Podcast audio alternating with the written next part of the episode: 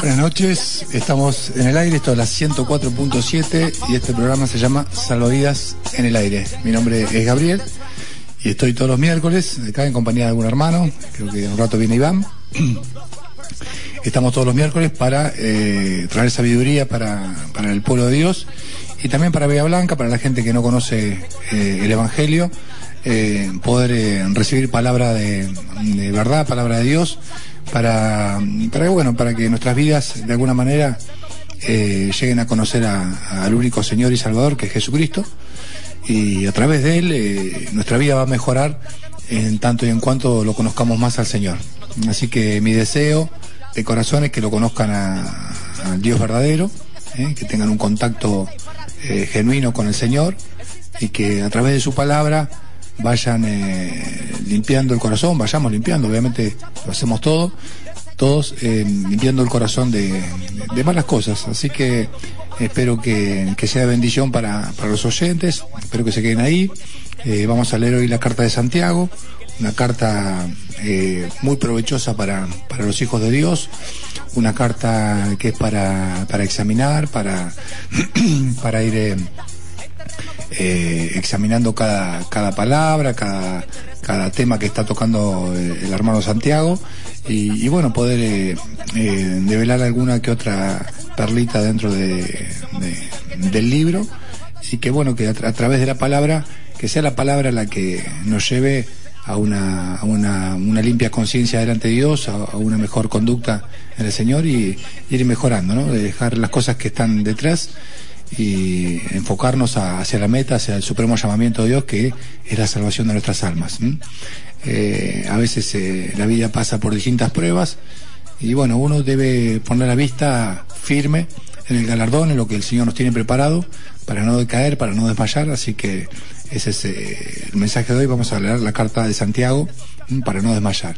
Los teléfonos de comunicación son 453 2616, digo generalmente ese teléfono porque es el más fácil de recordar, de recordar, 453 2616, esto es FM Vidas, y, bueno, estamos con Salvavidas en el aire todos los miércoles, así que espero su llamado, si no pueden escribirnos en el Facebook, en Salvavidas en el aire, y bueno, eh, ahí también nos, nos pueden eh, eh, acercar su petición, su inquietud, y Dios mediante la estaremos eh, resolviendo. Bueno, vamos a leer la carta de Santiago. Eh, Santiago era, se dice que este Santiago que está escrito acá en la Biblia es eh, Jacob, en realidad, el hermano del Señor.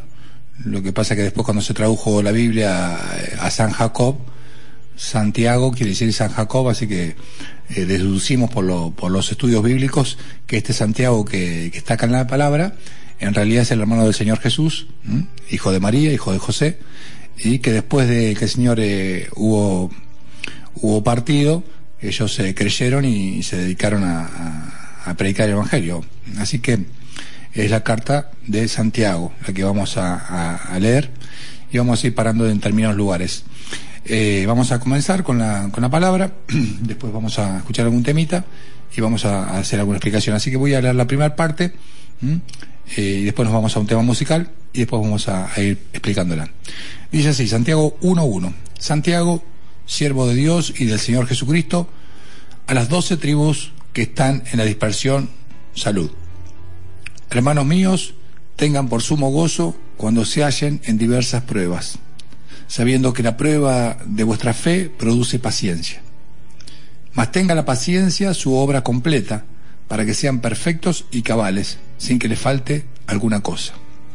Y si alguno tiene de, alguno de ustedes tiene falta de sabiduría, pídala a Dios, el cual da a todos abundantemente y sin reproche, y le será dada. Pero pida con fe, no dudando nada, porque el que duda es semejante a la onda del mar, que es arrastrada por el viento y echada de una parte a la otra. No piense, pues quien tan haga, que recibirá cosa alguna del Señor. El hombre de doble ánimo es inconstante en todos sus caminos. El hermano que es de humilde condición, gloríese en su exaltación, pero el que es rico, en su humillación, porque él pasará como la flor de la hierba, porque cuando sale el sol con calor abrasador, la hierba se seca, su flor se cae y perece su, hermosura, su hermosa apariencia. Así también se marchitará el rico en todas sus empresas. Vamos a escuchar el primer tema musical y después vamos de lleno con la explicación de esta parte.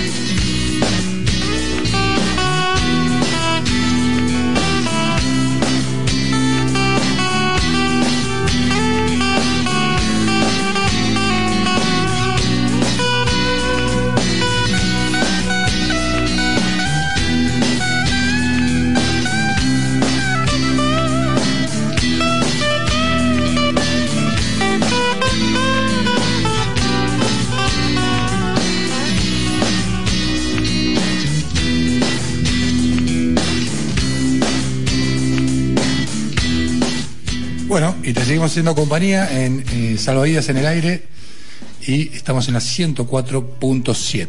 ¿eh? Estamos leyendo el libro de Santiago y bueno, espero que sea de bendición eh, el que vamos, lo que vamos a, escuchar. Estamos en el primer capítulo de Santiago y podemos ver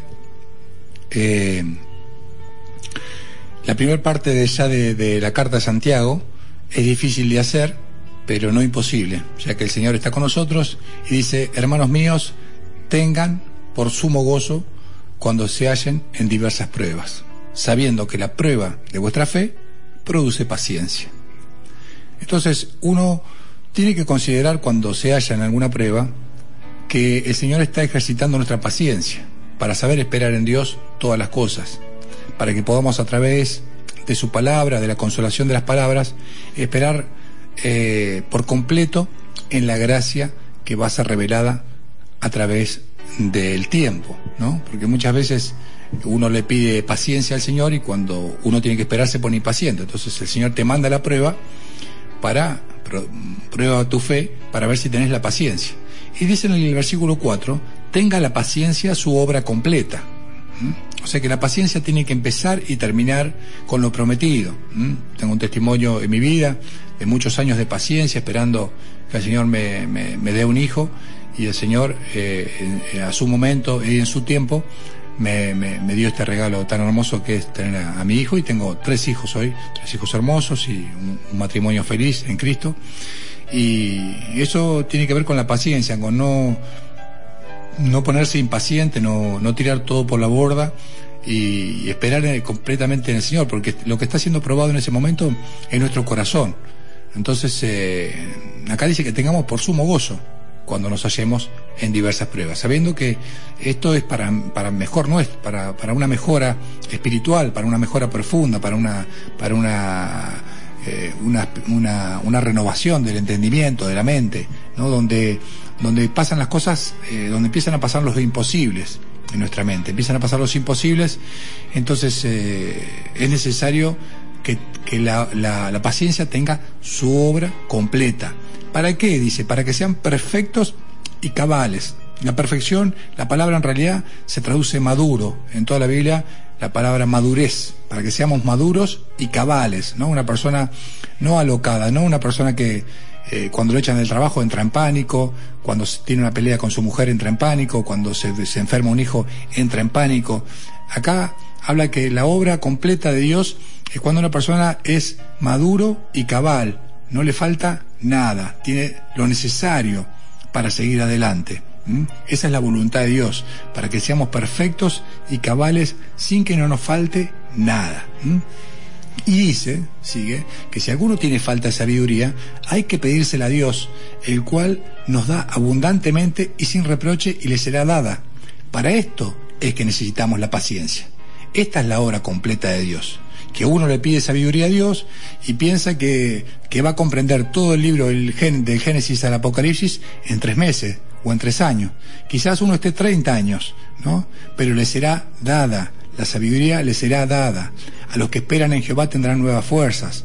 Hay abundante registro bíblico para saber que Dios cumple su promesa que el Señor no retarda su promesa como algunos lo tienen por tardanza, sino que es paciente para con todos, para que todos conozcamos su voluntad.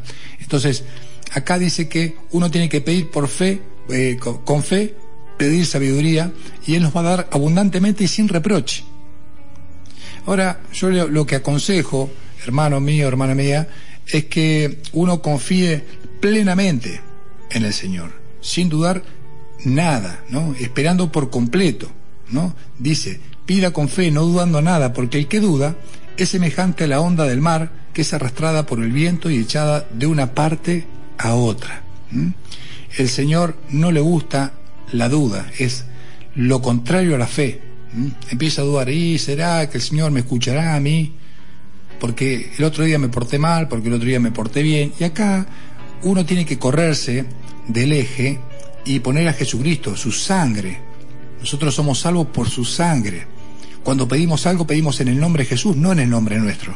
Yo no pido, digo, Señor, tené misericordia de mí porque yo soy Gabriel y me porto muy bien y hago las cosas bien como vos decís.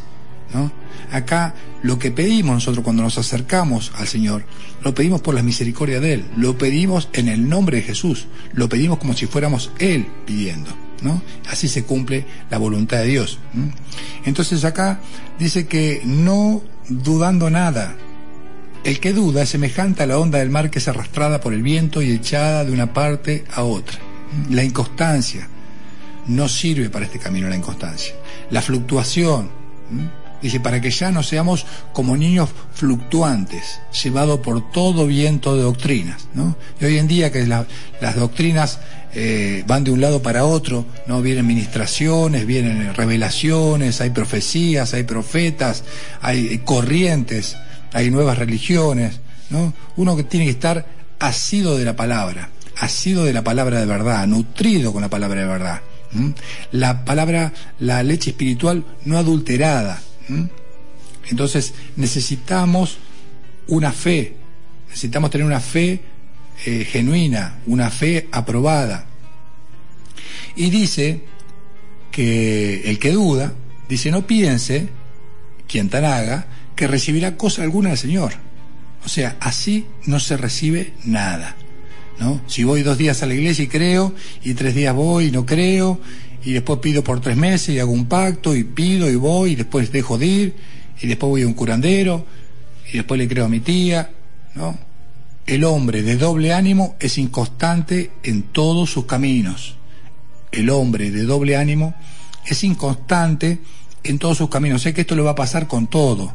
Le va a pasar con el matrimonio, le va a pasar con el trabajo. Son, son personas que están bien en el trabajo y de un día para otro no quieren estar más, que viven en una casa y se quieren cambiar de casa, que al otro día quieren cambiar de esposa, que quieren cambiar de iglesia, que quieren cambiar de amigos. La persona, eh, la persona de doble ánimo es inconstante en todos los caminos. Y más adelante el Señor nos dice que los de doble ánimo purifiquen el corazón. ¿Mm? O sea, purificar el corazón es conocerse a uno mismo, si estamos en la fe. Examínense a vosotros mismos si estáis en la fe, dice. Entonces, es saber en qué lugar estoy, quién soy yo. ¿Quién soy yo y cuál es mi carne? Hay gente que no distingue la carne del espíritu. ¿no? La carne es lo que te deja un sabor amargo en el alma. La carne es la que se te satisface al principio y después te queda una amargura en el corazón. ¿Mm? Esa es la carne. Y el espíritu es lo que al principio es un poco difícil de llevar, pero después da fruto posible de justicia. ¿Mm? Es como la sopa, no gusta pero alimenta. Entonces, eh, si uno es inconstante, si uno va pero no va, cree pero no cree, no va a recibir nada. No es para de esos el Evangelio. El Evangelio no es para los cobardes. Entonces, hermano mío, hermana mía, hay que limpiar el corazón del doble ánimo, del, corazón eh, engañoso y perverso. Eh, la última parte de, este, esta, esta, parte que leímos de Santiago dice, el hermano que es de humilde condición, gloríese en su exaltación. Las personas que son humildes en su condición, ya sea en la forma de vivir, en su, en su, en su carácter, se tiene que gloriar en que el Señor lo va a exaltar cuando fuere tiempo. Esperar por completo en la gracia que ha de ser manifestada. Está hablando de la paciencia. Está hablando de, la, de pasar la prueba. Está hablando de esperar en el Señor hasta que Él nos exalte cuando fuere tiempo. Y el que es rico se tiene que gloriar en su humillación, sabiendo que Él va a ser humillado para honra y gloria del Señor también. Muchas veces el que tiene plata pasa por diferentes pruebas para ver si realmente está esperando al Señor, si tiene su confianza puesta en las riquezas o puestas en el Señor. ¿Mm? Fíjense qué distinta relación tuvo Saqueo y el joven rico. ¿Mm? Saqueo dio la mitad y la dio de corazón y no tenía que probar nada, porque lo dio de corazón. Sin embargo, el joven rico confiaba mucho en sus riquezas y Dios le pidió todo y no lo pudo hacer. Es como un examen que uno tiene que pasar, si confía en la riqueza o en el Señor. El 11 dice, porque cuando sale el sol, con el calor abrasador, la hierba se seca, su flor se cae y perece su hermosura, su hermosa apariencia. Así también se marchitará el rico en todas sus empresas. Esto lo dice Isaías 40, de 6 al 7. El, hombre es como la flor que pasa y se marchita, ¿no? Entonces acá eh, se pone un poco un poco lo contrario al consumismo, y dice, las empresas se van a terminar, o sea, hoy estás en la cima y mañana no tenés nada, entonces no confíes, no pongas tu esperanza en las riquezas, porque se harán alas y volarán. Vamos a leer también eh, en Santiago 1.12, soportando las pruebas, y dice, bienaventurado el varón que soporta la tentación, porque cuando haya resistido la prueba, recibirá la corona de vida que Dios ha preparado a los que le aman. Una cosa es la tentación y otra es la prueba. La tentación viene de parte del tentador. viene parte del enemigo y actúa nuestra carne. Y la prueba es la prueba de nuestra fe. Cuando uno resiste la prueba, la resiste en la fe, en el Hijo de Dios, es confiar en Él. El 13 dice, cuando alguno es tentado, no diga que es tentado de parte de Dios, porque Dios no puede ser tentado por el mal, ni Él tienta a nadie, sino que cada uno es tentado cuando de su propia concupiscencia es atraído y seducido. ¿Y qué es esta concupiscencia? Es la costumbre de pecar. Es el disco el CPU que tenemos contaminado, lleno de virus, esa es la concupiscencia. Estamos habituados a hacer el mal. ¿Mm? Entonces somos seducidos y atraídos por nuestra propia carne, que está acostumbrada a mentir, a ser egoísta, a, pecar, ¿no? Entonces, el 15 dice, entonces la concupiscencia, después que ha concebido, da a luz el pecado, y el pecado, siendo consumado, da a luz la muerte. Entonces tenemos varias instancias. La concupiscencia quiere tener una relación con vos, quiere que vos le des permiso. Y cuando vos le das permiso, consentís en pecar. Y cuando pecas, cuando se consuma el pecado, eso da a luz la muerte. O sea, son frutos de la carne. Todo lo que vos sembrás para la carne, de la, de la carne segás corrupción no hay nada que tenga un buen fruto eh, eterno. Nosotros no miramos las cosas que son temporales, sino las eternas. Entonces, esta concupiscencia que tiene apariencia de, de, satisfacer la carne, terminan siendo de muerte. Amados hermanos míos, no erren. Amados hermanos míos, no erren. Y acá pone blanco sobre negro. Toda buena dádiva y todo don perfecto desciende de lo alto, del Padre de las Luces, en el cual no hay mudanza ni sombra de variación. Él, de su voluntad, nos hizo renacer por la palabra de verdad para que seamos primicia de sus criaturas. Entonces, no hay que errar en pensar que Dios nos quiere hacer algún daño. ¿Por qué a mí? ¿Por qué Dios me pasa esto? ¿Por qué Dios me castiga así? He escuchado decir. Eso es una total ignorancia. Dice, no erren, hermanos, toda buena dádiva y todo don perfecto desciende de lo alto, del Padre de las Luces, en el cual no hay mudanza, Él no cambia, ni sombra de variación. no varía ni un poquitito Él, ni un poquitito. Entonces el mismo que te dice, no te dejaré, ni te desampararé, después no te puede decir otra cosa. Él no varía. Él, dice el 18, de su voluntad, nos hizo nacer por la palabra de verdad para que seamos primicia de sus criaturas. Esa es la voluntad de Dios, que seamos primicia de sus criaturas, creados según Dios, en el Espíritu, porque Él quería que seamos seres espirituales. Adán y Eva fue un alma viviente, pero nosotros somos creados espíritu vivificante. El espíritu que Él ha hecho morar en nosotros va a levantar este cuerpo de muerte y lo resucitará por el poder de Dios, como lo hizo otra vez con Jesucristo mismo. Eso es la promesa de la vida eterna. En eso hay que pensar, en eso hay que estar insistiendo para llegar a la meta, para purificar los corazones. Si no, no podemos purificar los corazones. Si pensamos todo el día estupideces, vemos mucha televisión, vemos las noticias, escuchamos pavadas, vanidades, esas cosas no nos llevan a pensar que Él, de su voluntad, nos hizo nacer por la palabra de verdad para que seamos primicias de sus criaturas. ¿Mm? Vamos a, la pauta publicitaria, que ya estamos en una media hora del programa, y después seguimos con Hacedores de la Palabra. Yeah, Vico sigue Mr. Funky, dedicado para todo aquel que esté guiado de mil máscaras.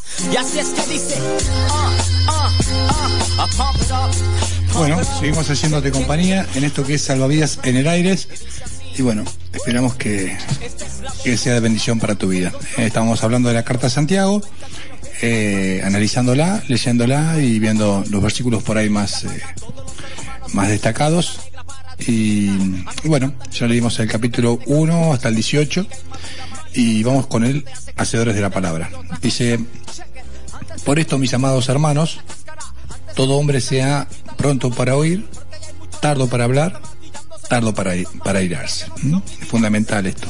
Por eso mis amados hermanos, todo hombre sea pronto para oír, tardo para hablar y tardo para irarse, porque la ira del hombre no obra la justicia de Dios. La ira la pone como una, está personificada. La ira del hombre no obra la justicia de Dios. O sea que no en la ira, sino la ira del hombre eh, como, como entidad no puede obrar la justicia de Dios, por más que estés en lo cierto, por más que tengas razón. Si ya estás enojado, ya no tenés ninguna razón, por más que tengas razones humanas, ¿no? Entonces dice que vos seas eh, pronto para oír, escuchar, que, que faltase en la sociedad de hoy en día, escuchar más y hablar menos, ¿eh? y tardar en enojarse. Todo el mundo se enoja rápidamente. Por lo cual, 21 dice, desechando toda inmundicia y abundancia malicia, reciban con mansedumbre la palabra implantada, la cual puede salvar vuestras almas. Acá da la autoridad, la autoridad total a la palabra de Dios. Uno tiene que desechar la inmundicia todo lo que no provenga de este mundo, ¿no? Muchas veces se ensucian nuestra mente los demonios, ¿no? Vienen con ideas falsas, con evangelios apócrifos, con ideas eh, suicidas, con ideas depresivas, con ideas de desaliento, eh, todo tipo de inmundicias y abundancia de malicia. Dios a veces eh, nos, nos, nos limpió del pecado, pero necesita limpiarnos de toda maldad. Así que acá habla de abundancia malicia. No, no, no quiere decir que una persona no tenga eh, pecados o alguna, o, alguna clase de debilidad, pero acá habla de la abundancia malicia. Desechando toda inmundicia y abundancia de malicia, reciban con mansedumbre la palabra implantada. Esta palabra es el Evangelio, el cual puede salvar vuestras almas, pero sean hacedores de la palabra y no tan solamente oidores, engañándose a ustedes mismos. Toda la gente que va a la iglesia y es oidora, solamente oidora de la palabra de Dios, se está engañando a sí misma. Si el Evangelio no activa la obra en las áreas de tu vida, no empieza a funcionar, quizás vos tengas una debilidad en alguna área de tu vida y en otras estás más fuerte. Bueno, la que sos débil, el Señor la lleva en la cruz. Para eso murió Cristo, para que tu ánimo no se canse hasta desmayar. Entonces, si vos tenés alguna falencia, alguna debilidad, algún defecto, el Señor lo, lo, sobrelleva. Pero vos, con tu habilidad, o en la parte donde vos estás fortalecido, en eso tenés que hacer, eh, ser hacedor de la palabra. No tan solamente oidor, ¿no? Dice, porque si alguno es oidor de la palabra, pero no hacedor de ella, este es semejante al hombre que considera en un espejo su rostro natural, porque él se considera a sí mismo y se va, y luego se olvida cómo era. Entonces, ir a la iglesia, escuchar la palabra, te ves, te ves que estás mal, que sos adúltero, que sos eh, fornicario, que sos un ladrón, que sos un mentiroso, vos te ves, sí, lo considerás, después cuando te vas no haces nada. Lo compara a ser una persona que se mira al espejo y después se olvida como en el rostro. Entonces, eso es un oidor olvidadizo, oidor olvidadizo de la palabra de Dios. Y el Señor quiere que seamos hacedores de la palabra. Ya sé que no, pues, no se puede hacer todo de un día para otro. La gente, nadie pretende que uno haga todo de un día para otro. Pero confío en los que dan pasos firmes y cortitos a más que los que andan, a los que están quietos o a los que dan pasos de bocado, ¿no? Que quieren hacer todo eh, en tres meses, un curso acelerado tres meses de, de ser cristiano. Prefiero la persona que da pasos pequeños y sólidos en su vida. Ese es mi consejo eh, desde el Señor. Te aconsejo que des pasos chiquitos pero sólidos, siempre hacia la meta, hacia el supremo llamamiento. ¿eh? Es, seguro. Paso con paciencia. Corramos con paciencia. ¿No? y recién y habíamos arrancado eh, la carta Santiago tener por sumo gozo cuando se hacen diversas pruebas y esto es la prueba de la fe y la paciencia la obra completa. Entonces, creo que acá eh, nos está llamando a hacernos a la idea de que esto es un, es un camino largo, es un camino de mucho tiempo, en el que el Señor nos hace dar vuelta en el desierto hasta limpiar completamente el corazón. Nos va limpiando de hipocresía, de maldad, de, de, vicios, de malicia, de todo tipo de cosas que nos estorban y nos hace dar vueltas y vueltas hasta que estemos preparados para recibir la promesa que tenemos en los cielos. Eh, dice acá que el que mira atentamente en la perfecta ley, la de la libertad, y persevera en ella, no siendo oidor olvidadizo, sino hacedor de la obra, este será bienaventurado en lo que hace. El que mira atentamente en la perfecta ley. La perfecta ley es la ley de la libertad, dice acá. ¿La libertad de qué? La libertad de nuestra alma para volver a amar. Nosotros estamos presos en nuestros delitos y pecados. Y el Señor nos liberó de la ley del pecado y de la muerte para que volvamos a ser una nueva criatura, creada según Dios, para que podamos amar como Él nos amó a nosotros. Si alguno se crea religioso entre ustedes y no referen a su lengua, sino que engaña su corazón, la religión del tal es vana. Entonces acá tiene que haber una, una relación entre lo que uno piensa, entre lo que siente, entre lo que hace y en lo que dice. Tiene que haber una coherencia. Acá nos dice el Señor que seamos perfectos y cabales sin que nos falte nada. Y acá nos dice el Señor que si no refrenas tu lengua, engañas a tu corazón y la religión es vana. Entonces, acá hay que hablar lo necesario, pensar lo que es conducente a la paz, hacer la obra de Dios, decir y confesar a Jesucristo. Son cosas que te, tienen que ver una con otra, no pensar una cosa, decir otra y sentir otra y, y decir otra y hablar otra, o sentir o pensar. ¿no? Todo eso tiene que estar en conjunto para que seamos perfectos y cabales, sin que nos falte ninguna cosa. La religión pura y sin mácula delante de Dios, o sea, sin mancha, delante de Dios, el Padre, es esta, visitar a los huérfanos y a las viudas en sus tribulaciones y guardarse sin mancha del mundo. Esta es la religión pura y sin, y sin mancha delante de Dios. Esta es la única vez que el Señor habla de religión en la Biblia. Y la religión tiene que ver con una obra, no tiene que ver con un sentir. Mm, me siento, ay, lloro, voy a la iglesia, lloro, lloro, lloro, después no hago nada, ¿no? Sigo siendo el mismo papanata de siempre, en el trabajo, con los amigos, con la gente, ¿no? No cambio absolutamente nada, no está Jesucristo en mis conversaciones, no ayudo a nadie, no oro por nadie y no hago nada si no es por mí. Así que eso es puro eh, habladurías. Y el Señor nos dice que seamos hacedores de la palabra y no tan solamente oidores. Yo puedo entender que una persona no puede hacer todo lo que hizo Jesucristo, ¿no? Predicar, andar, salvar, eh, eh, ayunar, orar, imponer las manos, hablar en lengua. No se puede hacer todo porque no somos todos Jesucristo. Pero sí, en lo que podemos, no ser perezoso, lo que requiere diligencia, no perezoso. Si hay algo que podemos hacer por el otro, pues hagámoslo. Lo que no podemos, y yo soy me, enojo, yo no tengo poca paciencia con los chicos, bueno, anda con los jóvenes. No, pero los jóvenes no me caen bien, bueno, anda con los ancianos. No, lo que pasa es que los ancianos son medio, bueno, entonces no querés trabajar para el Señor. Hay, siempre en la iglesia hay trabajo para hacer, para limpiar, para, para, para, para cocinar, para visitar, para orar. Siempre hay trabajo. La mies, el Señor lo dijo, la mies es mucha y los obreros pocos. Así que seamos hacedores de la palabra y no tan solamente oidores, engañándonos a nosotros mismos. Vamos con el capítulo número 2. Lo vamos a leer, vamos a leer un poquito y después vamos a ir a algún temita musical. Santiago 2, amonestaciones contra la parcialidad. Hermanos míos, que vuestra fe en nuestro glorioso Señor Jesucristo sea sin acepción de personas. Porque si en vuestra congregación entra un hombre con anillo de oro y con ropa espléndida, y también entra un pobre con vestido andrajoso, y miran con agrado al que trae la ropa espléndida, y le dicen, sentate acá en este buen lugar, y le dicen al pobre, estate tú en pie, o sentate allá, abajo mi estrado. ¿No hacen distinción entre ustedes mismos y vienen a ser jueces con malos pensamientos? Hermanos míos, escuchen. ¿No ha elegido Dios a los pobres de este mundo para que sean ricos en fe y herederos del reino que ha prometido a los que le aman. Pero ustedes han afrentado al pobre. ¿No los oprimen los ricos?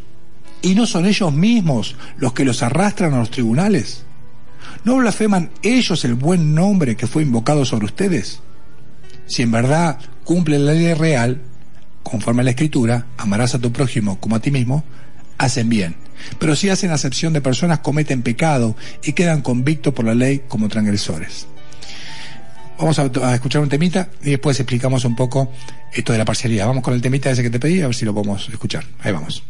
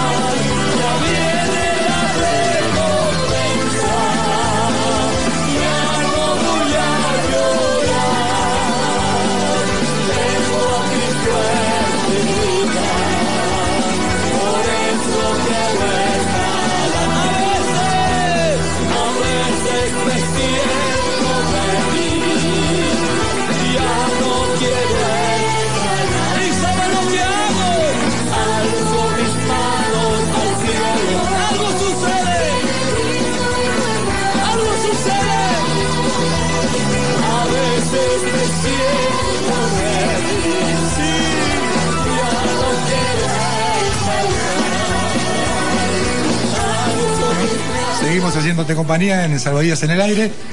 Nuestro teléfono es 453-2616. Le mando un saludo a Martina, mi hija, que le gusta este tema, así que se lo pongo. Lo dedico a ella, que siempre me ayuda a cantarlo. Mi hijita de 5 años. Eh, bueno, seguimos leyendo esta amonestación contra la parcialidad, contra hacer absorción de personas en la iglesia. Entonces, eh, acá se pone bastante combativo Santiago, de alguna manera defendiendo a los pobres, ¿no? defendiendo la, la, la palabra de Dios, defendiendo la ley de Dios, la ley real, y, exhortando a los hermanos que no hagan distinción de personas por la vestidura, por lo que, por cómo, cómo se viste la persona, ¿no? Deberíamos en la iglesia eh, ser todos ciegos, ¿no? ¿no? No juzgar a nadie por la apariencia. Sin embargo, he visto eh, menosprecios en la iglesia y parece como que las iglesias se juntaran muchas veces por la misma apariencia, ¿no?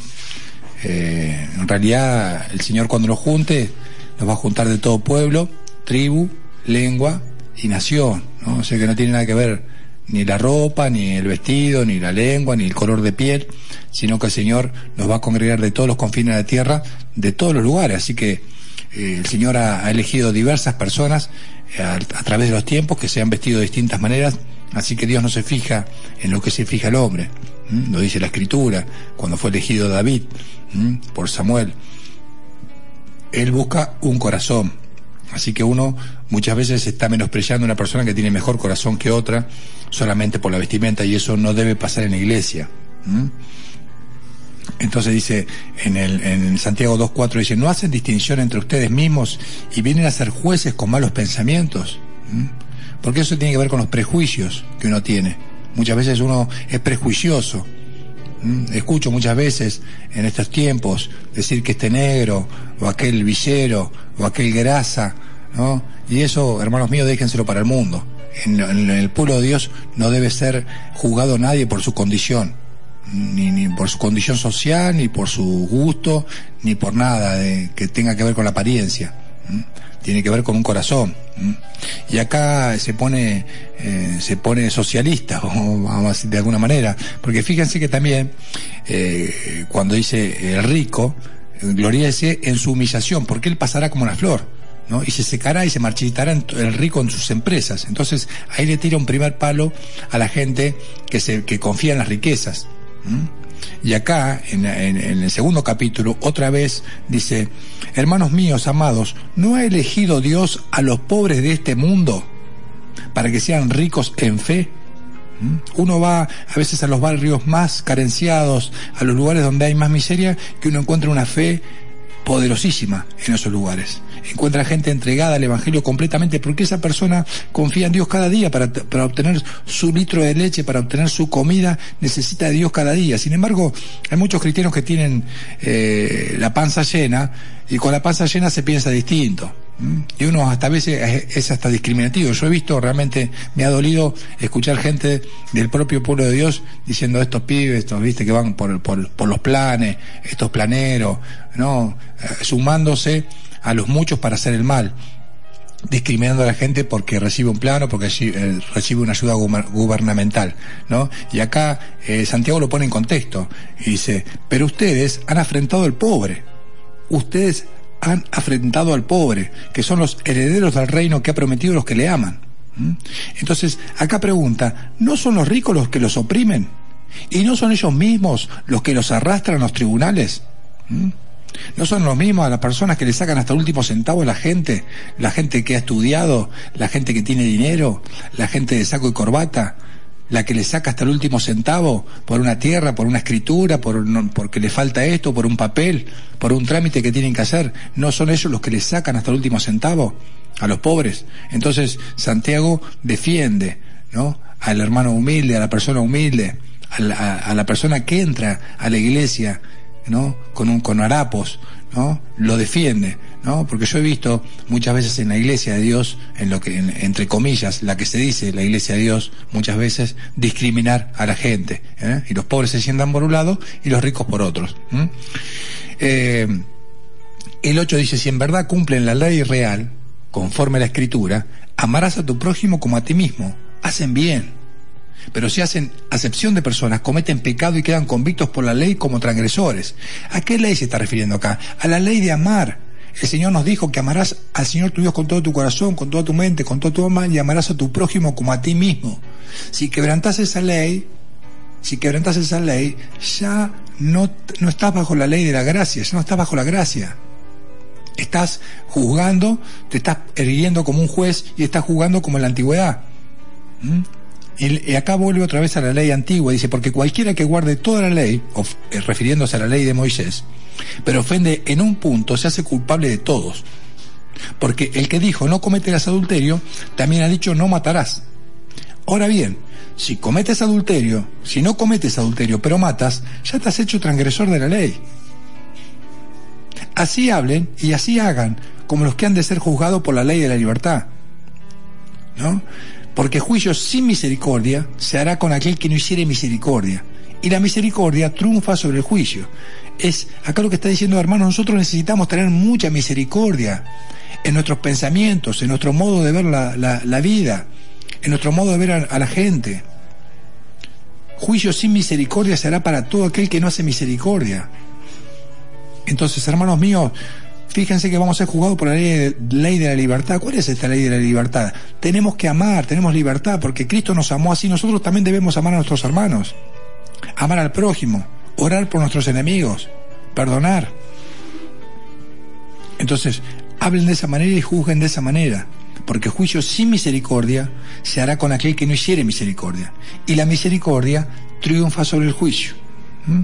Vamos a hablar ahora en Santiago 2.14, este archiconocido versículo que dice, la fe sin obras es muerta. Entonces estamos en Santiago 2.14 14, y dice, hermanos míos, ¿de qué aprovecha si alguno dice que tiene fe y no tiene obras? ¿Podrá la fe salvarle? Es una pregunta que ya tiene su respuesta. Hermanos míos, ¿de qué aprovecha si alguno dice que tiene fe y no tiene obras? ¿Podrá la fe salvarle? Y si un hermano o una hermana están desnudos y tienen necesidad del mantenimiento de cada día, y alguno de ustedes le dice, vayan en paz, caliéntense y sacien, pero no les dan las cosas que son necesarias para el cuerpo, ¿de qué aprovecha? ¿Mm? Que Dios te bendiga, hermanito, que Dios te bendiga y no le dan nada. Se va con las manos vacías. Esa persona que necesita el mantenimiento diario. ¿Mm? La iglesia de Dios tiene, que ser columna y baluarte de la verdad. Tiene que ser un refugio para el pobre, para el menesteroso, para la gente que necesita. Es en los momentos de crisis de la humanidad donde la iglesia tiene que actuar y ayudar. Hoy en día que se ve muchísimo la pobreza, hay que salir de la calle, hay que salir a ayudar al necesitado, principalmente a la familia de la fe. Ya hay entre nosotros, entre nuestros hermanos pobres, ya es una desavenencia, no debería haber eh, pobres entre los, entre los hijos de Dios. ¿Eh? Porque el hermano que tiene mucho tiene que suplir la necesidad del que, como dice la escritura, el que recogió mucho no tuvo más y el que poco no tuvo menos, refiriéndose al maná. Todos podían comer, lo necesario lo tenían para comer, y así tiene que ser en el, pueblo de Dios y la distribución. Los pastores, más que, más que juntar plata para la iglesia, deben juntar plata para que ningún hermano pase necesidad. Todos los hijos de Dios deben tener su alimento porque el obrero es digno de su salario. Y nadie tiene que pasar necesidad, como hacían los discípulos, repartían las cosas según su necesidad. Entonces la ofrenda, que se hace en la iglesia debe, debe suplir la, escasez de los santos. La ofrenda es para los santos. ¿Y quiénes son los santos sino los que han creído que Jesucristo es el Señor?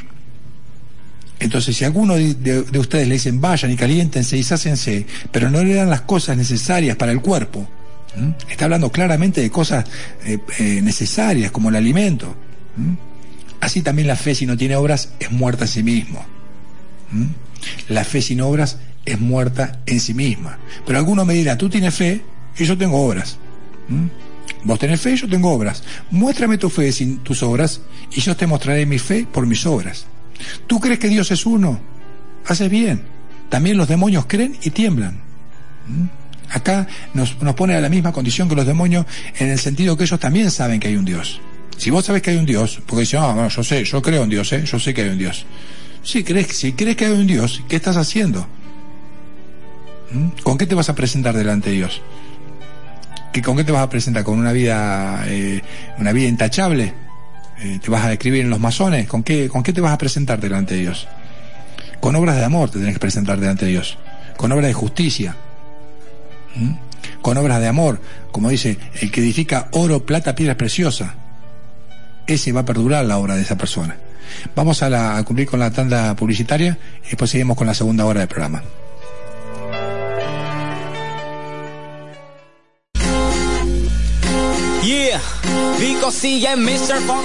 Bueno, seguimos haciéndote compañía en esto que es FM Vida, la 104.7 y esto es Salvavidas en el aire. Estamos todos los miércoles de 21 a 23 haciéndote compañía. Estamos leyendo la carta de Santiago y estamos eh, reflexionando en algunos pasajes, en algunas cosas que nos aconseja como hijos de Dios. Así que seguimos leyendo en Santiago 2, eh, la fe sin obra es muerta, habíamos leído, que mm, hace, hace hincapié en que la fe sin obras está muerta en sí misma. Entonces se plantea en Santiago 2.18, dice, pero alguno dirá, tú tienes fe y yo tengo obras. Entonces uno puede tener fe y el otro tiene las obras. Pero acá lo pone en juego, dice, bueno, mostrame tu fe sin tus obras y yo te mostraré mi fe por mis obras va juntamente una cosa con la otra. Si yo digo que creo que va a llover, agarro un paraguas o agarro un piloto. Si yo digo que, me parece que va a llover, pero no llegó nada, y mucha fe no tengo que vaya a llover. ¿Tú crees que Dios es uno? Haces bien. También los demonios creen y tiemblan. O sea que está bien que vos creas en Dios. los demonios también saben que existe Dios. Mas ¿quieres saber, hombre vano, que la fe sin obras es muerta? ¿No fue justificado por las obras Abraham, nuestro padre, cuando ofreció a su hijo Isaac sobre el altar? ¿No ves que la fe actuó juntamente con sus obras y que la fe se perfeccionó por las obras? Y se cumplió la escritura que dice, Abraham creyó a Dios y le fue contado por justicia y fue llamado amigo de Dios. Acá pone la fe, no es que la fe la está corriendo, sino que la fe actúa juntamente con la obra. No puede ser que una persona crea toda la vida y no le ves ninguna obra, ningún fruto. ¿no? No tiene un fruto de amor, no tiene un fruto de, de paciencia, no tiene bondad, no tiene el mismo ánimo siempre. Habla de longanimidad, la palabra, de tener el mismo ánimo siempre, sino que es inconstante, iracundo, mal hablado, mal pensado, pero dice que tiene fe. Va a la iglesia y dice que tiene fe. Entonces, para ser amigo de Dios, hay que creer a Dios y esa fe tiene que conlleva una obra para hacer. Ya sea en mi casa, el testimonio de mi esposa, el testimonio de mis hijos, el testimonio de mis compañeros de trabajo, el testimonio de mi familia, ¿no? Tiene que haber un testimonio. En casi todas las cartas dice, se oye, qué bueno que oigo que ustedes están en la verdad, se oye que ustedes tienen la fe y el amor, ¿no? O sea, que a los oídos de la gente tiene que llegar nuestro testimonio de que somos hijos de Dios a través de las obras. Muéstrame tu fe sin tus obras y yo te mostraré mi fe por mis obras. El 24 dice, ustedes ven entonces que el hombre es justificado por las obras y no solamente por la fe. Porque la obra hace de la perfección de la fe, hace que se perfeccione la fe. Es, es una, acá no está hablando de las obras de la ley, sino de las obras de fe. Si yo creo que viene el fin del mundo, yo creo que mi Señor está por, está por venir. Si vos te encontrás en el Titanic, en este momento y ya sabés cómo va a terminar el Titanic. A vos hoy desapareces y apareces en el Titanic los últimos tres horas en el Titanic. ¿Qué vas a hacer? ¿Te vas a acostar a dormir?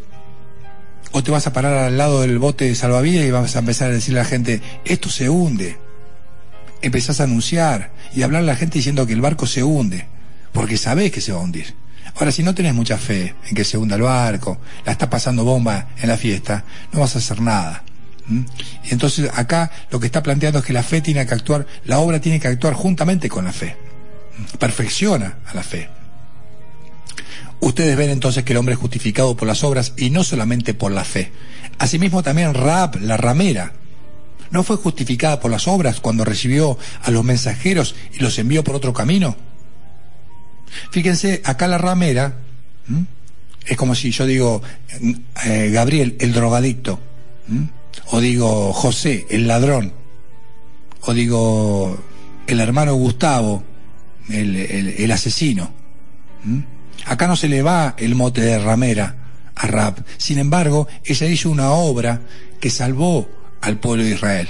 Y fue contada, le fue contada por justicia, porque su obra no le impidió su pecado de ser ramera, no le impidió el tener fe en Dios y en el mensaje que le llevaban y en, salvarle la vida a la gente porque salvó la vida a su familia y le permitió a los israelitas conquistar Jericó.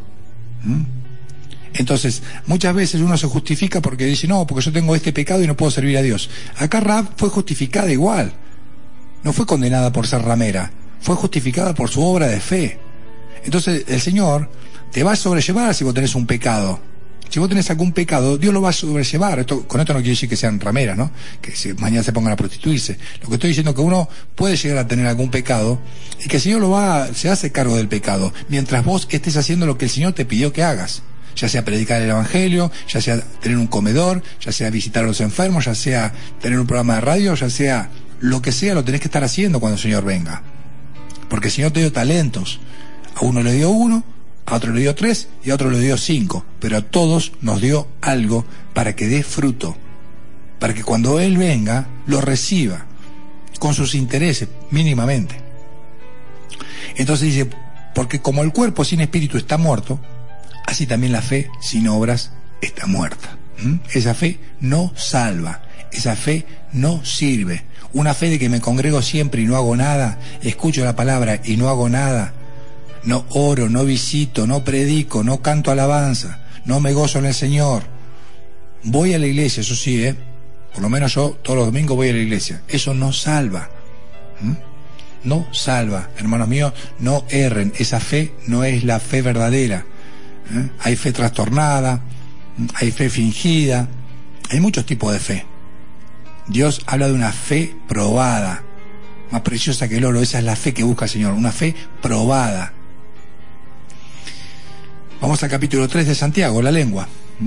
En este, acá no, no, no va a haber mucha gente eh, tocada porque la gente maneja muy bien la lengua. Vamos a ver, dice así en Santiago 3. Hermanos míos, no se hagan maestros, maestros, muchos de ustedes, sabiendo que recibirán mayor condenación. Porque todos ofendemos muchas veces. Todos ofendemos muchas veces. Todos y muchas veces. Si alguno no ofende en palabra, este es varón perfecto. Este es un varón maduro, el que no ofende con la palabra, capaz también de refrenar todo su cuerpo. Acá habla de un dominio propio, habla de una persona que tiene que medir bien sus palabras. Es difícil, me puede pasar a mí, nos pasa a los más grandes y a los más chicos, pero acá está hablando del cuidado que debemos tener y siempre la atención que tenemos que tener hacia la lengua, porque la lengua es terrible y acá lo desarrolla muy bien. Entonces dice, he aquí, Santiago 3.3, he aquí nosotros ponemos freno en la boca de los caballos para que nos obedezcan y dirigimos así todo su cuerpo. Miren también las naves, aunque tan grandes y llevadas de impetuosos vientos, son gobernadas como un pequeño timón por donde el que las gobierna quiere. Así también la lengua es un miembro pequeño, pero se jacta de grandes cosas. He aquí cuán grande bosque se enciende con un pequeño fuego.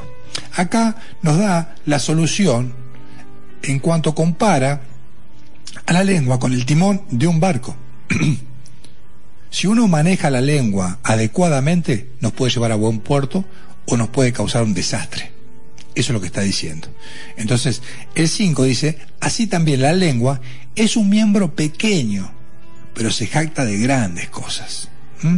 No, si vos escuchás a cinco tipos hablando, uy, uno más vivo que el otro, ¿no? La vanagloria esta vida, vos lo ves que cada vez hizo cosas más grandes, yo hice cosas mejores, y yo tuve las mejores mujeres, y yo tuve los mejores autos, yo tuve una moto, yo hice un viaje más largo, ¿no? Todo el tiempo midiéndose la gente está, no humillándose como el Señor nos pide. Nosotros debemos ser humildes, no tratar de destacarnos por las cosas que hicimos más que los otros o mejor que los otros. Siempre con humildad, dice el Señor, estimando a los demás como superiores a uno. Y acá nos dice, he aquí, qué grande fuego se enciende con un pequeño, qué grande bosque se enciende con un pequeño, pequeño fuego. Y la lengua es un fuego, un mundo de maldad. Lo repito, la lengua es un fuego, un mundo de maldad. La lengua está puesta entre nuestros miembros y contamina todo el cuerpo e inflama la rueda de la creación y ella misma es inflamada por el infierno. Hoy la sociedad se ocupa más de cepillarse los dientes que decir maldades. Dicen barrabasadas los chicos. A veces veo pasar a los chicos de la primaria por la puerta de mi casa y dicen barrabasadas. Eso sí, se cepillan los dientes. Eso sí, después de un caramelo, cepíllese los dientes. Ahora nos decimos cualquier tipo de insulto, cualquier tipo de agravio, mentimos, calumniamos, nos sumamos a, cualquiera, a, a cualquier chimento para repetirlo y decirlo sin ningún tipo de fundamento. Entonces la lengua es un fuego, un mundo de maldad. La gente dice cualquier cosa. La lengua está puesta entre nuestros miembros y contamina todo el cuerpo. ¿Usted pensaba que lo que contamina el cuerpo es la petroquímica, el aire? ¿Que lo que contamina el cuerpo es, tomar una bebida gaseosa o tomarse una cerveza? Acá dice que la lengua es la que te contamina. Ya Jesucristo tiene una doctrina muy parecida que decía que lo que contamina al hombre no es lo que entra al hombre, sino lo que sale del hombre. Y uno a veces condena al hermano porque se toma la cerveza, pero no condena al otro que dice barrabasadas y lo critica y juzga a todo el mundo. Entonces, no hagamos distinción de personas. Juzguemos con misericordia a la gente. Entonces, acá nos dice que la lengua es la que contamina todo el cuerpo e inflama la rueda de la creación y ella misma es inflamada por el infierno mismo. El infierno mismo hace que la lengua diga maldades. Viene de esa parte, tiene la misma raíz espiritual que el infierno, la lengua. Entonces es algo de lo cual tenemos que tener mucho cuidado. Mucho cuidado. ¿Qué decimos? ¿Cuándo lo decimos? ¿Por qué lo decimos? ¿Mm? El sabio piensa antes de responder. El sabio piensa antes de responder. ¿Mm? Santiago 3.7, porque toda naturaleza de bestias y de aves y de serpientes y de seres del mar se doma y ha sido domada por la naturaleza humana. Pero ningún hombre puede domar la lengua, que es un mal que no puede ser refrenado, llena de veneno mortal. ¿Mm? Ningún hombre puede domar la lengua, que es un mal que no puede ser refrenado, llena de veneno mortal. ¿Mm? Solo a través del Espíritu Solo a través del Espíritu Santo, solo a través de la obra de Dios es que un hombre puede dominar su lengua dedicando su vida al Evangelio, a glorificar el nombre de nuestro Señor Jesucristo, a confesar su nombre. Es como uno empieza a limpiarse de malos pensamientos, de malas, de malas cosas de nuestro corazón, de boca llena de, pudrición, no por los dientes, sino por lo que hay en el corazón. La gente se ocupa más de la limpieza por fuera. Es una sociedad bastante hipócrita.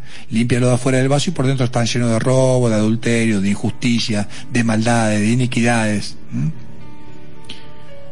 Entonces dice que con la lengua, en Santiago 3.9, con ella bendecimos a Dios y Padre, y con ella maldecimos a los hombres que están hechos a la semejanza de Dios. De una misma boca proceden bendición y maldición. Hermanos míos, esto no debe ser así. ¿Acaso alguna fuente hecha por una misma abertura agua dulce y amarga? Hermanos míos, ¿puede acaso la higuera producir aceitunas y la vid higos? Así también ninguna fuente puede dar agua dulce o salada. Y acá nos está poniendo de un lado o del otro. O sos un hijo de Dios o sos un hijo de Satanás. El hijo de Dios tiene que tener pureza de labios. Obviamente cuando uno entra al camino de fe, tiene muchas cosas de que sanarse, ¿no? Pero la lengua es uno de esos miembros que están puestos en nuestro cuerpo y está contaminada, muy contaminada. Debemos limpiarla para que nosotros se produzcan las cosas que el Señor quiere que se produzcan. El que quiere ver días buenos dice, refrene su lengua del mal y sus labios de hablar engaño. Porque todo lo que el hombre hace le vuelve. Y con la misma medida que mide, va a volver a ser medido. Por tus palabras serás juzgado y por tus palabras serás condenado. Entonces, hay abundante evidencia bíblica de que la lengua crea una realidad. Es como una realidad virtual, nada más que es espiritual. Y creas una realidad. Y eso después ese espíritu se hace carne y se, se entra en el mundo real a producirse cosas que vos dijiste. Entonces, mucho cuidado con lo que decimos. ¿A quién le decimos? ¿Cuándo lo decimos? ¿De qué modo decirlo? Entonces, pensarlo muy bien antes de hablar por hablar. En toda, en toda obra hay fruto, dice. Toda labor tiene fruto. Mas las vanas palabras empobrecen, dice un, proverbio. Entonces, en todo trabajo tenés una, una, un fruto, ¿no? Si cultivas la tierra tenés un, un árbol, si, si haces alguna obra tenés algún rédito de lo que hagas. Sin embargo, las vanas palabras empobrecen. ¿Cuántas pavadas decimos? ¿No? Una vez ve el Facebook de la gente, tenemos un dicho nosotros en la congregación que dice de la abundancia del corazón habla tu Facebook. En vez de la abundancia del corazón habla tu boca, hoy en día la forma de hablar puede ser Instagram o, la red social que quieras, ¿no? O, tu WhatsApp, ¿no? Pero de la abundancia del corazón habla tu Facebook. ¿De qué estás hablando? ponemos un versículo bíblico y después estamos despotricando y hablando maldiciones y injuriando a la gente. Santiago 3:13, la sabiduría de lo alto. ¿Quién es sabio y entendido entre ustedes? ¿Mm? Muestre por la buena conducta sus obras en sabia mansedumbre. Pregunta, en la iglesia, ¿quién es el sabio y entendido en, en la iglesia?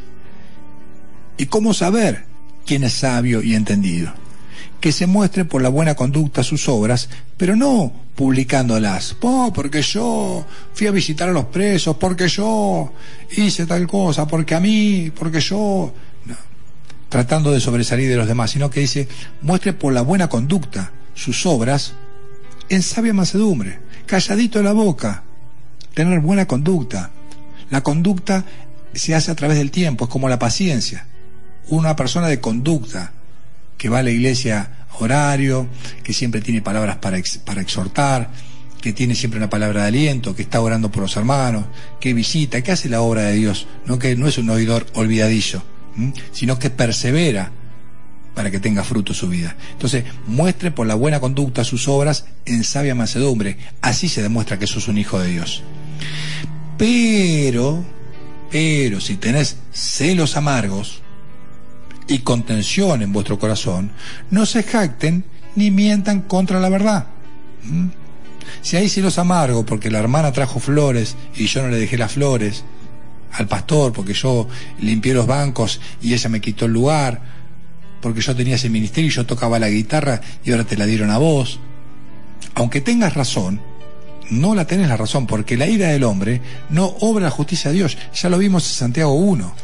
La ira del hombre no obra la justicia de Dios. Si tenés celos amargos y contención en tu corazón, no te jactes ni mientas contra la verdad. Eso es mentir contra la verdad, porque no hay un corazón íntegro. Vos no es que decís, em, habría que em, llegar todos más tempranos, ¿eh? Entonces, ahí no hay una sabiduría de lo alto. Ahí hay celos amargos. Celos amargos tiene, estás, eh, estás eh, es como altero, ¿no? Tenés los huevos en un lado y, y, y, por otro, ¿no? Para despistar a la gente. Pero se nota igual. Tarde o temprano se termina notando que no estás haciendo la voluntad de Dios. Tarde o temprano no te, podés esconder. Si vos tenés celos amargos y contención en tu corazón, no te puedes esconder porque es patente a toda la iglesia.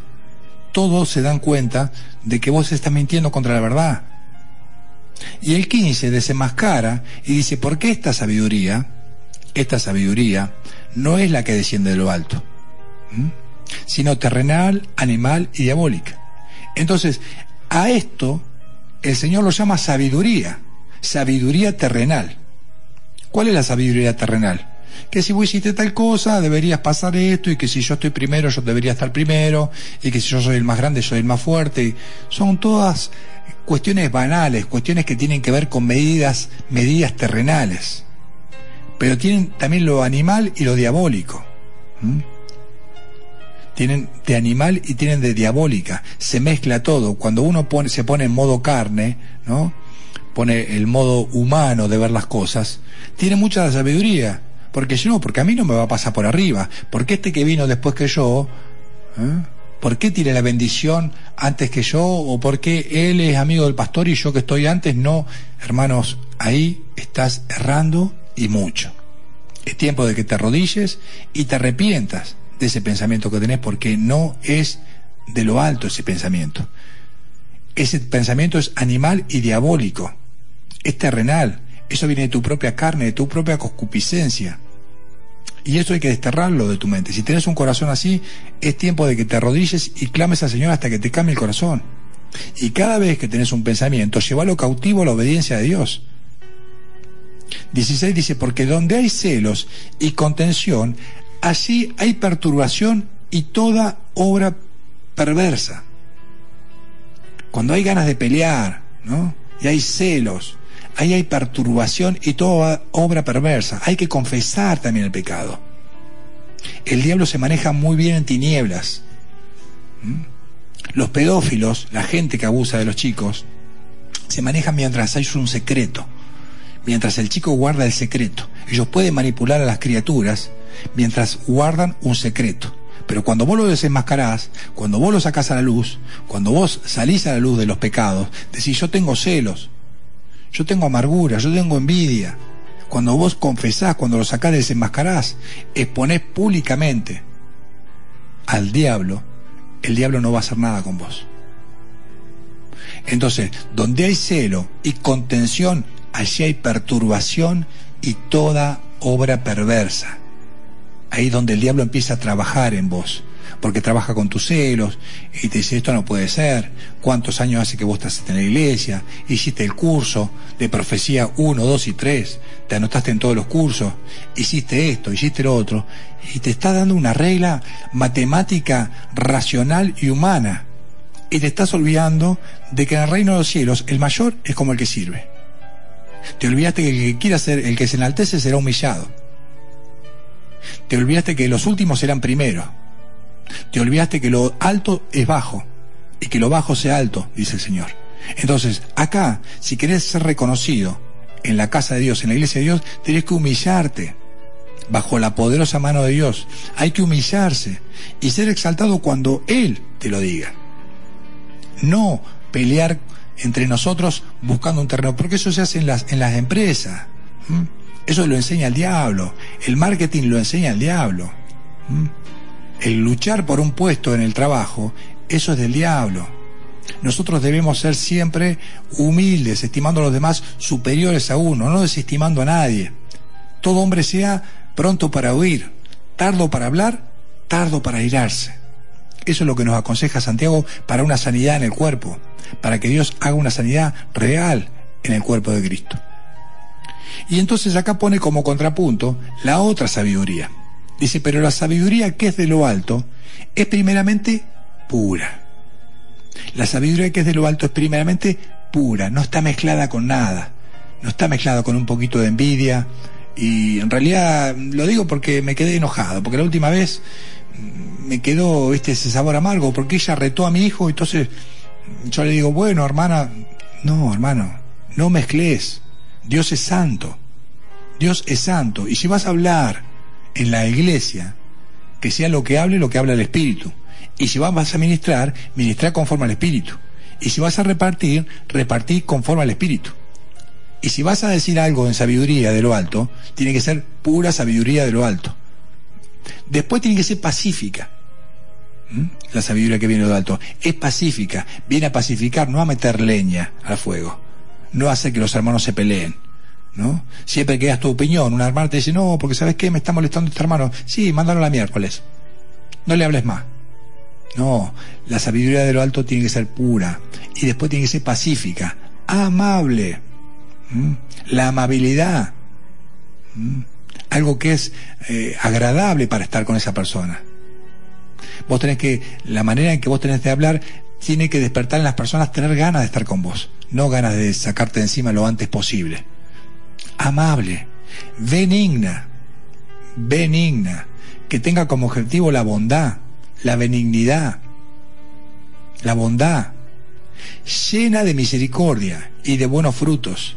La sabiduría de lo alto es llena de misericordia, haciendo hincapié en, perdonar, en pasar por alto la ofensa, en seguir adelante, en mirar a Jesucristo, en compararnos con el Señor. Obviamente que hay veces que hay que juzgar cosas. Como Moisés, cuando se golpea un hermano con otro, uno tiene que intervenir y decir, no, vos estás haciendo daño. Vos estás pegándole a tu esposa. Vos estás robando a tu hermano.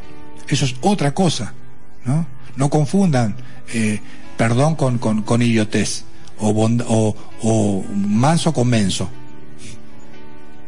Entonces, eso es otra cosa. Pero la sabiduría que viene de lo alto está llena de misericordia y de buenos frutos. Tiene buen fruto la sabiduría de lo alto. Sin incertidumbre ni hipocresía. Sin incertidumbre ni hipocresía. Cuando algún hermano te dice algo, que sea sin incertidumbre ni hipocresía. Me parece, fíjate, creo haber recibido de Dios. ¿Cómo creo, me parece? ¿No es mi palabra como fuego, dice, como martillo? ¿Qué tiene que ver la paja con el trigo? Dice el Señor en el profeta, ¿no? Dice el profeta, ¿qué, qué tiene que ver la paja con el trigo? El que tenga un sueño, cuente el sueño como fue. Y el que llegue mi palabra, que cuente mi palabra. ¿Qué tiene que ver la paja con el trigo?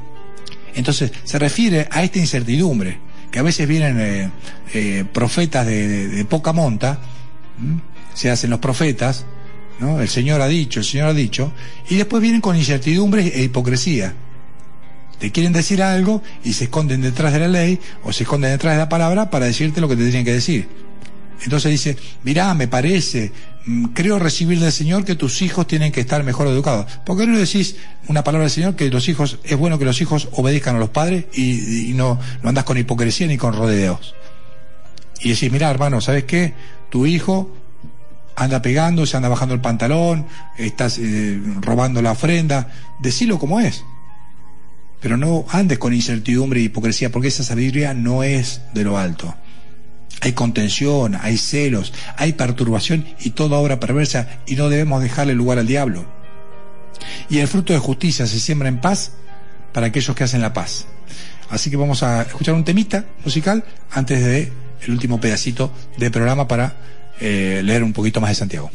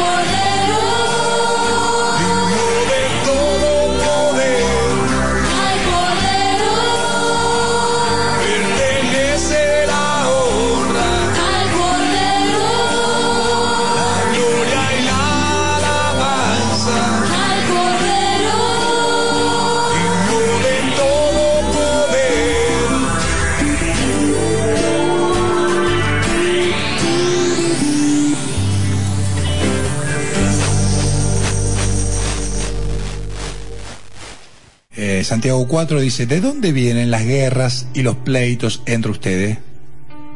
¿No es de vuestras pasiones las cuales combaten con vuestros miembros? Codician y no tienen, matan y arden de envidia y no pueden alcanzar. Combaten y luchan, pero no tienen lo que desean porque no piden. Piden y no reciben, porque piden mal para gastar en vuestros deleites. Entonces, acá nos dice de dónde vienen las peleas entre nosotros. Y es de nuestras pasiones, de nuestras pasiones, porque uno es de Boca y el otro de River, uno es peronista y el otro es radical, uno es joven y el otro grande, uno es de barrio y otro es del centro. Y tenemos pasiones, ¿no? Son pasiones que muchas veces no podemos controlar, y nos enojamos porque nos sentimos tocados, porque todavía no hemos dejado el yo de lado y no miramos la obra del Señor, no eh, practicamos esta sabiduría que viene de lo alto. Y acá dice, codician y no tienen, matan y arden de envidia y no pueden alcanzar, combaten y luchan, pero no tienen lo que desean porque no piden. ¿Mm? La gente patalea, chilla, grita, se enoja, pero no se, no se arrodilla a pedirle al Señor a que las peticiones sean conocidas por nuestro Señor. Y esto dentro de la iglesia, esto dentro del pueblo de Dios. Oh almas adúlteras, ¿no saben que la amistad del mundo es enemistad contra Dios? Cualquiera pues que quiera ser amigo del mundo se constituye enemigo de Dios. Yo desde el momento que amo más al mundo, me estoy poniendo en contra de Dios. Desde el momento que pongo el shopping, pongo la ropa, pongo mis gustos, pongo la política o mis deseos por sobre los designios del Señor, me constituyo enemigo de Dios. Enemigo de Dios. Cualquiera entonces que quiera ser amigo del mundo se constituye enemigo de Dios. O piensan que la Escritura dice en vano, el Espíritu que Él ha hecho morar en nosotros nos anhela celosamente. El Espíritu Santo nos anhela celosamente. No quiere que luchemos por nadie más que por el Espíritu Santo de Dios. No quiere el Señor que luchemos por otro Señor que no sea Él. No tenemos que pelear por otra cosa que no sea por el Señor y por la sabiduría que viene de lo alto. Pero Él da mayor gracia, Él da mayores regalos, Él da mayores regalos, el Señor da mejores regalos, el Espíritu Santo da mejores regalos. Por eso dice, Dios resiste a los soberbios y da gracia a los humildes. Él le da regalos a la gente que se humilla, no a la gente que se ensorbebece en un pensamiento, que es cerrada, esa gente cerrada, negada a la verdad, a la realidad. Vos decís, no, pero fíjate que si en tu vida cambias esto, no, no, porque a mí no me gusta que me den consejo. Bueno, fíjate si podés, eh, fíjate si en la iglesia, pero no, no, porque yo... Entonces, ahí no puede regalar nada, Señor. El Señor no tiene nada para vos. El Señor tiene regalos para el que es humilde, para el que dice, Señor, dame, necesito, necesito de tu corrección, necesito cambiar estas manías, necesito cambiar este pensamiento, necesito sacarme este pecado, estoy cargando con eso. Si confesamos nuestros pecados, Él es fiel y justo para perdonarnos nuestros pecados y limpiarnos de toda maldad. El que no confiesa los pecados, el que no reconoce que tiene pecados, que tiene envidia, que tiene celos, nunca se va a poder limpiar. Porque el primer paso para llegar al Señor es el arrepentimiento, el reconocimiento del pecado, el reconocimiento total de nuestra incapacidad de seguir su voluntad si no es por el Espíritu Santo. Entonces, el Espíritu Santo nos anhela celosamente y por eso nos da mejores regalos el Espíritu Santo que nuestra carne. Nos aconseja, Santiago 4.7, sométanse entonces a Dios, resistan al diablo y huirá de vosotros.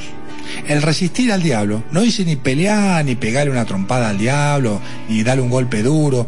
Dice resistan al diablo. Resistan al diablo. Esto lo entiendo como una persona que está en la Segunda Guerra Mundial en la trinchera y te tiran balas de todos los flancos y vos te quedás ahí en la trinchera trincherado, resistiendo. Y una vez que sos sometido, una vez que te sometes a Dios, Dios te dice, quédate ahí, al frente de batalla pero me están tirando por todos lados. Vos quédate ahí, no retrocedas. El que retrocediere no agradará a mi alma, dice el Señor en la carta de Hebreos. El que retrocede no agrada a mi alma. Por eso es que hoy decía al principio que confío en la gente que da pequeños pasos y que sigue adelante. Pequeñitos pasos, pequeños adelantos en su vida. ¿Mm? No quieran demostrar todo lo que, lo que el Señor hizo. Vieron esas personas que al principio reciben el Evangelio con gozo, dice, pero después son ahogados por los afanes de este siglo, por los celos, por la envidia, por la sabiduría de este mundo. Entonces, entendé bien cómo es este camino, que es un camino para largo plazo. Sí, sí, Señor, te seguiré a todo donde sea. Sí, Señor, yo no te voy a negar. Señor, sí, ¿dónde hay que hacerlo? Yo lo voy a hacer, yo me anoto. Me anoto acá, me anoto en esta, yo hago la torta, yo llevo la comida, yo limpio el salón, yo cuido a los chicos, yo, yo, yo hago todo, pero para ser visto de los hombres. Porque a los dos meses no está más esa persona. A los seis meses se cansa. A los ocho meses tira todo por la borda. A los diez tiene una crisis, a los diez meses. A los tres años le parece que no tiene que seguir adelante. Entonces, hermanos, seamos humildes, esperemos por completo que el Señor tiene pago. Dios mismo viene con pago y retribución. Dios mismo vendrá y nos salvará, dice Isaías 35. Sométanse entonces a Dios, resistan al diablo y huirá de ustedes. Acérquense a Dios y Él se acercará a vosotros. El Señor no tiene que hacer nada, porque el Señor ya hizo lo que tenía que hacer. ¿Te parece poco mandar a su único Hijo, Jesucristo, a la tierra a sufrir por nuestros pecados? A sufrir el oprobio de comer como un ser humano común y corriente, ¿no? De tener ganas de hacer caca, de ir al baño, a nuestro, a nuestro Señor Jesucristo. ¿Te parece poco que Dios lo mandó en semejanza de hombre? ¿No? Para que pague por todos nuestros pecados, para conocer la condición humana desde dentro, para no hablar solamente por hablar, sino que Él es el autor y consumador de la fe. Él lo vivió. No es que el Señor te está diciendo algo por lo cual no puedas pasar o que Él no tiene sensibilidad porque Él no sabe lo que le pasa. Él sabe lo que es una mujer, sabe lo que es el hambre, sabe lo que es el sueño, sabe lo que es el frío. Jesucristo pasó por todas las cosas pero sin pecado. ¿Mm? Entonces, Él ya se acercó a tu vida. Dios se acercó a este mundo. ¿Y sabe qué hicieron? Lo escupieron, lo crucificaron, lo mataron, lo golpearon, le clavaron una lanza y fue maldito por todos nosotros. El Señor ya se acercó. Por eso que dice en Santiago 4, 8, acérquense a Dios. Él ya hizo su primera movida de ajedrez. Ahora nos toca a nosotros. Nosotros debemos acercarnos a Dios. No es que Dios tiene que andar mendigando. Nosotros somos los que en lugar de Dios estamos diciendo a los hombres, el Señor no está tomando en cuenta ningún pecado. Acérquense a Dios. El Señor no te está tomando en cuenta los pecados. Acércate a Dios para que Él sea tú, tu Salvador. Para que pueda perdonar toda la maldad que hiciste. Para que eh, si tu pecado fuera como la grana, dice, serán emblanquecidos como la nieve. El Señor promete eso, pero acercate a Dios. Misericordia gratuita para todos, pero acercate a Dios y Él se va a acercar a vos. No es que vos tenés que esperar que pase algo en tu vida. No es, bueno Señor, si vos me das otro trabajo, yo...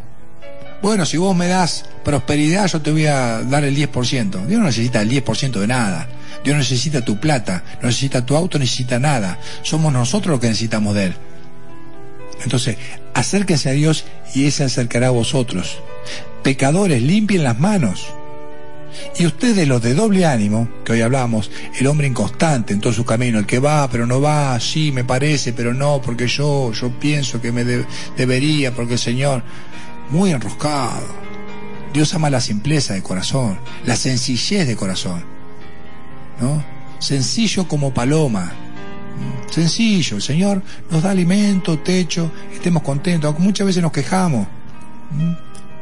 Entonces, limpiarse las manos, ustedes los de doble ánimo, purifiquen vuestros corazones, aflíjanse y lamentense y lloren. Vuestra risa se convierta en lloro y vuestro gozo en tristeza.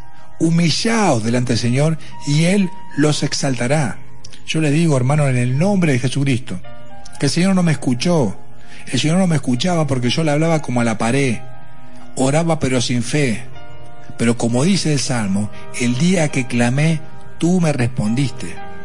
El día que clamé al Señor, el día que lloré, como un chico destetado, como un chico desconsolado, lloré delante de la presencia de Dios y le pedí, le pedí fervientemente, con fe, que el Señor escuche mi oración. El Señor me escuchó, el Señor atendió a mi queja, a mi clamor. Pero ¿qué pasa? Que yo oraba y no llegaba al punto de quebrantarme. ¿No? Como una persona que viene pero no está arrepentida. Bueno, perdoname, Señor, sí, bueno, reconozco. No, un hijo hace una maldad y bueno, sí, ¿no? El Señor acá dice, aflíjanse y lamentense y lloren. Vuestra risa se convierta en lloro y vuestro gozo en tristeza. ¿No? Hasta que el Señor haga, hasta que el Señor purifique el corazón, hasta que nos lave de esta maldad, de estos pensamientos malos que tenemos, ¿no? De estos celos amargos que venimos hablando. de esta contención que tenemos, de esta perturbación, de esta tiniebla que venimos soportando. Debemos lamentarnos, llorarnos, afligir, quebrantarnos delante de Dios. Un corazón constricto, el Señor no lo rechaza. Un corazón afligido, el Señor viene porque te humillaste delante de Dios. Ahora, si sos soberbio y necesitas unos cuantos palos más todavía en la vida, hay palo para todos los soberbios. Hay un montón de cosas. El que va con la frente muy alta se choca a todos los palos. Se va a llevar por delante todos los palos si sos, si andás con la, con la cerviz erguida, ¿no? Te haces el, el, guapo y andás con la, con la frente muy alta, ¿no? Sabiendo que vos muchas veces hiciste daño a la gente. Te vas a golpear mucho en la vida. Si sos muy prepotente, te vas a golpear mucho en la vida. Para Dios resiste a los soberbios, pero da regalo a los humildes. Él regala buenas cosas a los humildes, a los que se humillan, a los que reconocen que necesitamos a Jesucristo, que necesitamos al limpiado, necesitamos un poderoso Salvador, porque nuestro pecado es grande. A esa persona Dios le regala, le da lo que necesita, al justo Dios le da lo que desea. Es por eso que nos dice, aflíjanse y lamentense, lloren, humíllense delante del Señor y Él los exaltará. Por último dice acá, en Santiago 4.11, que queda un poco más todavía, por ahí lo dejamos para, el miércoles que viene, ¿eh? por ahí para terminar la carta, pero acá habla de juzgar al hermano. Y dice, hermanos, no murmuren los unos de los otros. Uno tiende a hacerle caso a no emborracharse o no ir al baile. No ir al baile, no sé si dice en la Biblia, no vayas al baile. Sin embargo, conozco mucho pueblo evangélico que no va al baile. Pero acá dice, hermanos, no murmuren los unos de los otros, y en este lugar la iglesia le falta mucho, no murmurar los unos de los otros, ¿no? Generalmente, cuando llegan a sus casas, van y le sacan el cuero al pastor, del pastor para abajo, a la pastora, al que está al hermano, al costado, el que fue con, con ropa, el que fue sin ropa, el que llevó plata, el que no llevó plata, el que tocó mal, el que se equivocó, al que habló, al que chismeó. Murmuramos de todos. ¿Mm? Pero es más fácil decir, hermano, no tomes alcohol y no vayas al baile. Es evidente eso. Pero la murmuración, como nadie la ve, como nadie ve lo que haces en tu casa, lo hacemos tranquilamente. Hermanos, no murmuren los unos de los otros. El que murmura del hermano y juzga a su hermano, murmura de la ley y juzga a la ley. Pero si tú juzgas a la ley, no eres hacedor de la ley, sino juez. Uno solo es el dador de la ley, que puede salvar y perder. Pero tú, ¿quién eres para juzgar a otros? Acá te está, está afrentando Santiago en el sentido que a vos, vos tenés facultad de juzgar al otro. Dios te puso a vos para jugar a los demás. Dios te puso para murmurar a los demás. Si vos murmurás de los demás y jugás a los demás, estás pecando principalmente porque no estás siguiendo el consejo de Dios en la Biblia. El Señor dice que si vos ves a tu hermano pecar, ve tú y él estando solos y repréndelo solo. Si no te escucha, toma con dos testigos. Y si no, decirlo adelante de la iglesia. Pero hay gente que primero se lo dice a toda la iglesia en tinieblas no ora por el hermano y juzga al hermano. Hermanos míos, esto no debe ser así.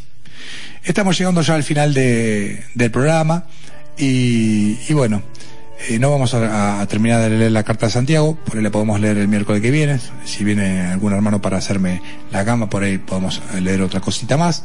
Pero bueno, hermanos, espero que le haya servido de edificación.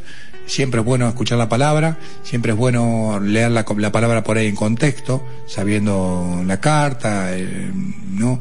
poniendo eh, eh, el contexto de todo lo que se está diciendo, a quién se lo está diciendo, por qué se lo dice, cómo se lo dice, y, ponerle obviamente la sabiduría de lo alto o la, espiritualidad que tiene la palabra, para que no sea un garabato solamente, sino que tenga, conlleve con sí la bendición necesaria del espíritu de la palabra. Así que bueno, hermanos, eh, los dejo con la, emisora, con FM Vida, que seguirá pasando música toda la noche y, prédicas. Nosotros nos vamos, nos vemos el miércoles que viene en Salvadías en el Aire. Desde acá les mando una bendición. Nos juntamos eh, eh, mañana y el sábado a las 20 horas en San Martín 781. Los esperamos, Dios los bendiga.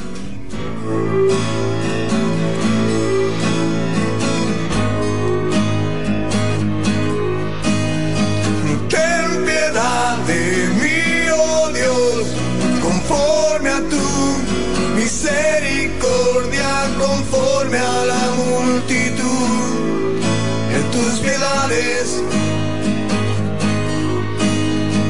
Lávame más y más de mi maldad y límpiame, y límpiame de mi pecado.